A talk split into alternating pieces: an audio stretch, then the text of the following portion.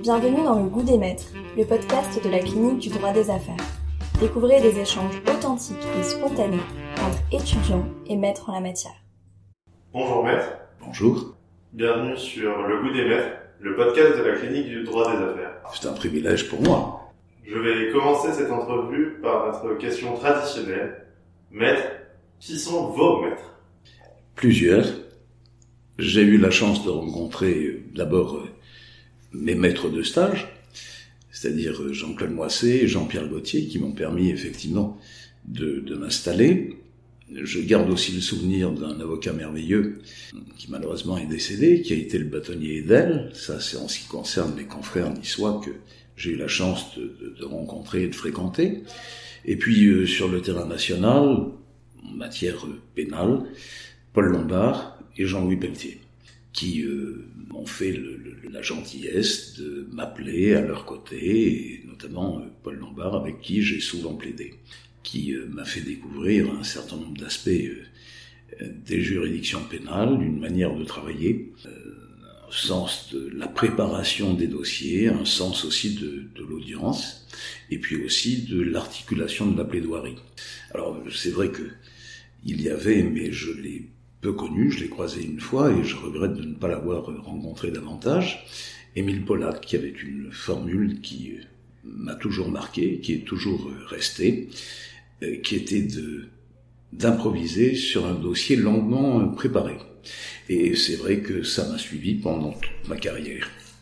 Ce qui concerne Jean-Louis Pelletier, c'était l'image à la fois de la force, du courage, de la préparation du dossier, parce que que ce soit Paul Lombard ou Jean-Louis Pelletier, même si quelquefois ils pouvaient donner l'impression d'improviser, en réalité, pour les avoir bien connus l'un et l'autre, je savais que cette improvisation avait comme fondement un, un, dossier longuement préparé.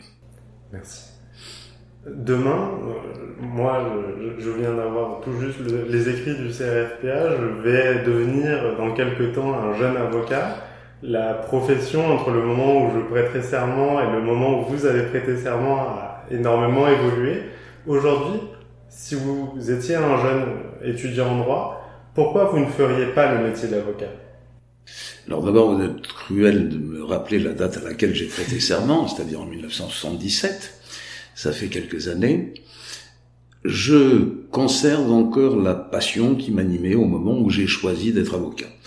Alors, je choisis d'être avocat non pas parce que j'aurais rien pu faire d'autre, pareil que j'avais peut-être d'autres possibilités, mais c'était véritablement une vocation qui, qui remontait à loin, et notamment quand j'étais au lycée, les autres lycéens me faisaient l'amitié, peut-être la considération, de m'élire chef de classe, et donc je les défendais déjà à l'occasion des conseils de classe. Pareil que c'est ce qui m'avait été dit, c'était la vocation naissante. Et puis peut-être aussi la perspective dans un premier temps de défendre contre les pouvoirs établis était quelque chose qui me séduisait, même si euh, ma formation universitaire était de droit international des affaires. Pas immédiatement choisi le, droit pénal, et mon cabinet n'est pas uniquement un, un cabinet pénaliste. Les pénalistes à 20 ou 30%, pas plus. Le reste, c'est du droit civil, du droit commercial, du droit des affaires. Et c'est peut-être de ce côté-là euh, que je m'interroge quelquefois sur le point de savoir si, euh, étudiant aujourd'hui, je souhaiterais à nouveau être avocat. C'est une interrogation que je partage avec ma fille, qui est avocate, avec mon fils, qui est en master 2 de, de droit et qui souhaite aussi devenir avocat c'est vrai que l'évolution de la profession d'avocat, notamment en matière civile, avec la nécessité de cette technicité informatique à laquelle je suis parfaitement étranger et qui pour moi correspond à des choses totalement rébarbatives, pourrait me faire hésiter c'est vrai aussi que ce qui attire dans un premier temps, lorsqu'on envisage d'être avocat, c'est-à-dire la plaidoirie, tend en tous les cas en matière civile à ne plus représenter que quelque chose de, très euh, circonscrit, voire même proscrit Parce qu'on a l'impression, quelquefois, si on ne s'affirme pas, que les magistrats souhaitent qu'on procède au dépôt du dossier. Bon, ils nous répètent, ils nous répètent à l'envie que euh, la procédure est écrite et qu'à partir du moment où on a conclu, et encore maintenant faut-il conclure, en tous les cas en cause d'appel notamment, euh, dans des clous extrêmement précis, on, on a tout exprimé et qu'on n'a plus rien à dire à l'audience. Ce qui est quand même extrêmement frustrant par rapport à ce qu'était l'ambition que pouvaient avoir les jeunes à mon époque, puisqu'il s'agit de ça, et que vous me l'avez rappelé, au moment où on souhaitait devenir avocat. Euh, il y a peut-être aussi euh, une évolution des rapports, quelquefois, euh, entre les magistrats et les avocats, qui ne rend pas enthousiasmante la présence au palais. Et puis, sans vouloir jouer les vieux CON, c'est vrai aussi que quelquefois on peut se poser la question de savoir si la confraternité est toujours au rendez-vous. Est-ce que cette absence ou cette déliquescence de la confraternité est une conséquence de la paupérisation de la profession euh, Peut-être. Mais euh, c'est vrai que ces évolutions me paraissent extrêmement regrettables. Euh, en ce qui concerne l'exercice professionnel d'une manière générale, vis-à-vis -vis, de l'administration judiciaire, poursuivre cette, virtualisation de la profession est quelque chose qui me semble extrêmement nocif. Euh, c'est une des évolutions négatives de la profession. Euh, si euh, nous n'améliorons pas la relation ou les relations entre les avocats et les magistrats, ça sera également quelque chose d'extrêmement nocif, dont le justiciable, à mon sens, ne pourra que pâtir. Et je regrette que euh, la, confraternité, qui doit être autre chose qu'une haine vigilante, ne soit plus ce qu'elle était. Je suis désolé de revenir sur ce point, mais votre carrière a été particulièrement longue et, fructueuse, euh, fructueuse notamment en anecdotes, en, faits d'audience. Euh, Pourriez-vous partager avec nous l'un d'eux, un fait qui vous a particulièrement marqué tout au long de votre carrière, non pas forcément de par l'importance médiatique euh, de l'affaire, mais peut-être par rapport à, l'importance sentimentale que vous avez pu attacher à ce dossier Il n'y en a pas qu'un. Mais bon, c'est vrai que l'un des dossiers auxquels je pense immédiatement, parce que d'abord il s'est bien terminé, donc on conserve plus volontiers les bons souvenirs que les mauvais. Euh, ensuite parce qu'il a duré euh, longtemps. Enfin parce que ça a été un aboutissement euh, ça serait euh, notamment le, procès euh, Iacono, procès de Christian Iacono, qui était maire de Vence, qui a été accusé par son petit-fils euh, de, de, de l'avoir violé, avec un parcours judiciaire qui a été extrêmement difficile, puisque euh, Christian Iacono a comparu une première fois devant une cour d'assises. Procès a été renvoyé parce que le magistrat ne s'était peut-être pas comporté comme doit se comporter un, président d'assises, donc ça, ça, avait été renvoyé. Ensuite, une comparution à nouveau devant une cour d'assises. Christian Iacono avait été placé en liberté dans le cadre de l'instruction. Une condamnation contre un certain nombre d'évidences, contre euh, aussi euh, des examens euh, médicaux qui contestaient la thèse de l'accusation, une condamnation à 10 ans, un appel que nous avions interjeté, à nouveau une condamnation et entre-temps nous avions obtenu la mise en liberté de Christian Iacono, mais une nouvelle condamnation par euh, la Cour d'assises d'appel. La Cour de cassation qui avait rejeté notre, notre pourvoi, et puis un élément nouveau qui nous a permis de saisir d'abord la commission de la Cour de révision.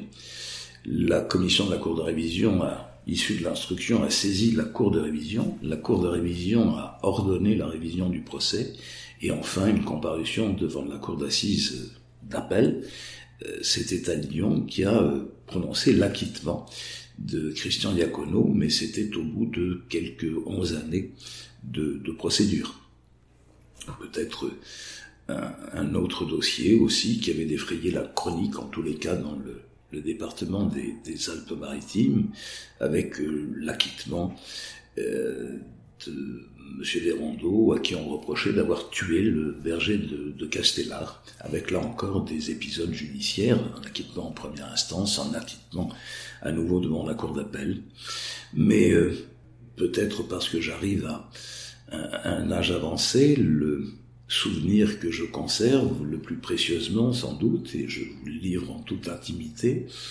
C'est un des premiers procès que je suivais ou dans lequel j'intervenais devant la, la cour d'assises des Alpes-Maritimes et puis la presse locale, la presse locale s'en faisait un peu l'écho. Euh, à l'époque, le téléphone portable n'existait pas, c'est vous dire.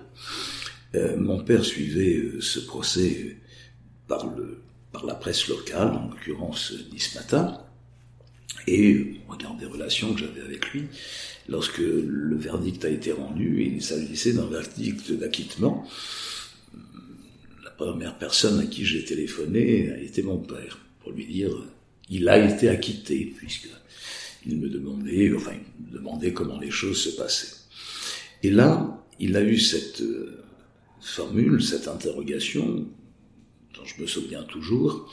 Maintenant, tu peux me dire, était-il innocent ou coupable? Et bien évidemment, je lui ai répondu, il était innocent. Et avec un air très désabusé, voire déçu, mon père m'a répondu, bah alors tu n'as aucun mérite. Et il a raccroché. Merci maître pour cette euh, anecdote touchante. Euh, je me permets de revenir et de rebondir sur ce que vous venez de dire, notamment concernant votre première anecdote. Il me semble qu'en 2014, euh, vous êtes devenu seulement le neuvième avocat. Je crois que c'était la neuvième, fois que la Cour de révision a ordonné la révision, même si texte a été un peu modifié et permet ou semble permettre euh, que les révisions interviennent davantage et on ne peut que regretter qu'il n'y ait pas davantage de révisions et que l'administration euh, judiciaire continue de s'en sur cette autorité de la chose jugée qui doit pouvoir être remise en question. Bien évidemment, pas euh, pour rien pas systématiquement, mais il y a des dossiers dans lesquels sans doute y a-t-il cette nécessité, et je pense à un autre dossier qui est le dossier d'Omar Haddad, dont pour ma part euh, j'ai toujours été convaincu qu'il était innocent. Je n'ai malheureusement pas eu la possibilité de l'exprimer devant la cour d'assises puisque pour des raisons que j'expliquerai un jour dans un livre certainement, il avait fait au dernier moment choix d'un autre avocat ou un autre avocat que Georges Girard et moi qui le défendions. Mais je pense que dans une affaire de ce type, euh, il y aurait la nécessité de pouvoir euh, réaliser une, révision, d'autant plus qu'à l'époque où Omar Haddad a été condamné, il n'y avait pas de double degré de juridiction euh, en matière de cour d'assises. Merci. Vous avez évoqué la paupérisation de la profession d'avocat. Je trouve qu'en tant qu'étudiant en droit, aujourd'hui, on manque aussi légèrement de repères, de, de grandes lignes. Quel ouvrage conseilleriez-vous, pardon, à un étudiant en droit pour lui faire euh, aimer le métier d'avocat, ses valeurs euh, et l'ensemble de ce que cela représente? Je crois que la passion pour le métier d'avocat et peut-être la vocation pour le métier d'avocat peut lire, euh, peut, peut résulter éventuellement d'ouvrages. A des livres qui ont été écrits je l'ai cité par, par Paul Lombard, mais avant il y a des livres qui ont été écrits par Maurice Garçon, euh, il y a euh, les ouvrages de No, il y a des euh, livres qui ont été écrits par Florio, il y a même quelques écrits de, d'Isorni. Mais je crois que la, passion la vocation, elle naît de la fréquentation des prétoires. Et c'est peut-être à ce moment-là que on a la révélation de ce que définitivement on a envie de faire ce métier-là. Étant précisé que lorsque je m'exprime comme je viens de le faire, je n'évoque que le droit pénal. Or, le métier d'avocat, ça n'est pas que le droit pénal. Euh, ça peut être le, bien évidemment le droit civil, le droit commercial, le droit des affaires, qui sont des, matières parfaitement respectables. Euh, pour autant qu'on laisse l'avocat plaider, l'idéal, serait un avocat qui préparerait un dossier comme euh, un excellent civiliste et qui plaiderait comme un ténor du barreau. Merci maître. Nous allons terminer cette entrevue par une question d'ouverture. Aujourd'hui, quel confrère vous inspire dans sa manière d'exercer le droit, d'exercer la profession d'avocat et que vous aimeriez voir potentiellement répondre à l'ensemble de ces questions comme j'ai toujours manqué d'humilité, je vais vous dire que j'espère, moi, inspirer un certain nombre d'autres confrères, mais je plaisante. Euh, j'ai la chance d'être ami avec un certain nombre de confrères euh, de, grands talents. Alors en matière, en matière pénale, euh, il y a bien évidemment mon ami Thierry Herzog, il y a Hervé Temim, il y a Jean-Robert Fung, j'en oublie encore, mais il y a pléthore d'excellents avocats, mais il y a d'excellents avocats en matière civile, en matière commerciale. je le citais tout à l'heure, je pense au bâtonnier d'elle. Euh, je pense aussi, mais alors là on revient un peu au pénal, j'ai eu la chance aussi de, rencontrer le bâtonnier Yves Kleiniec. Euh, beaucoup d'avocats dont on peut s'inspirer. Vous savez, chacun a sa, sa, partie, sa personnalité, euh, chacun a sa méthode de travail, et euh, l'avantage et l'intérêt de, de, ce métier, mais quel que soit le domaine dans lequel on intervient, à mon sens, c'est qu'il faut constamment euh, se mettre à jour, se remettre en question, et euh, jamais rien n'est acquis. Et c'est pour ça que vous allez me trouver euh, si jeune, alors que je ne le suis plus vraiment. Merci beaucoup, maître.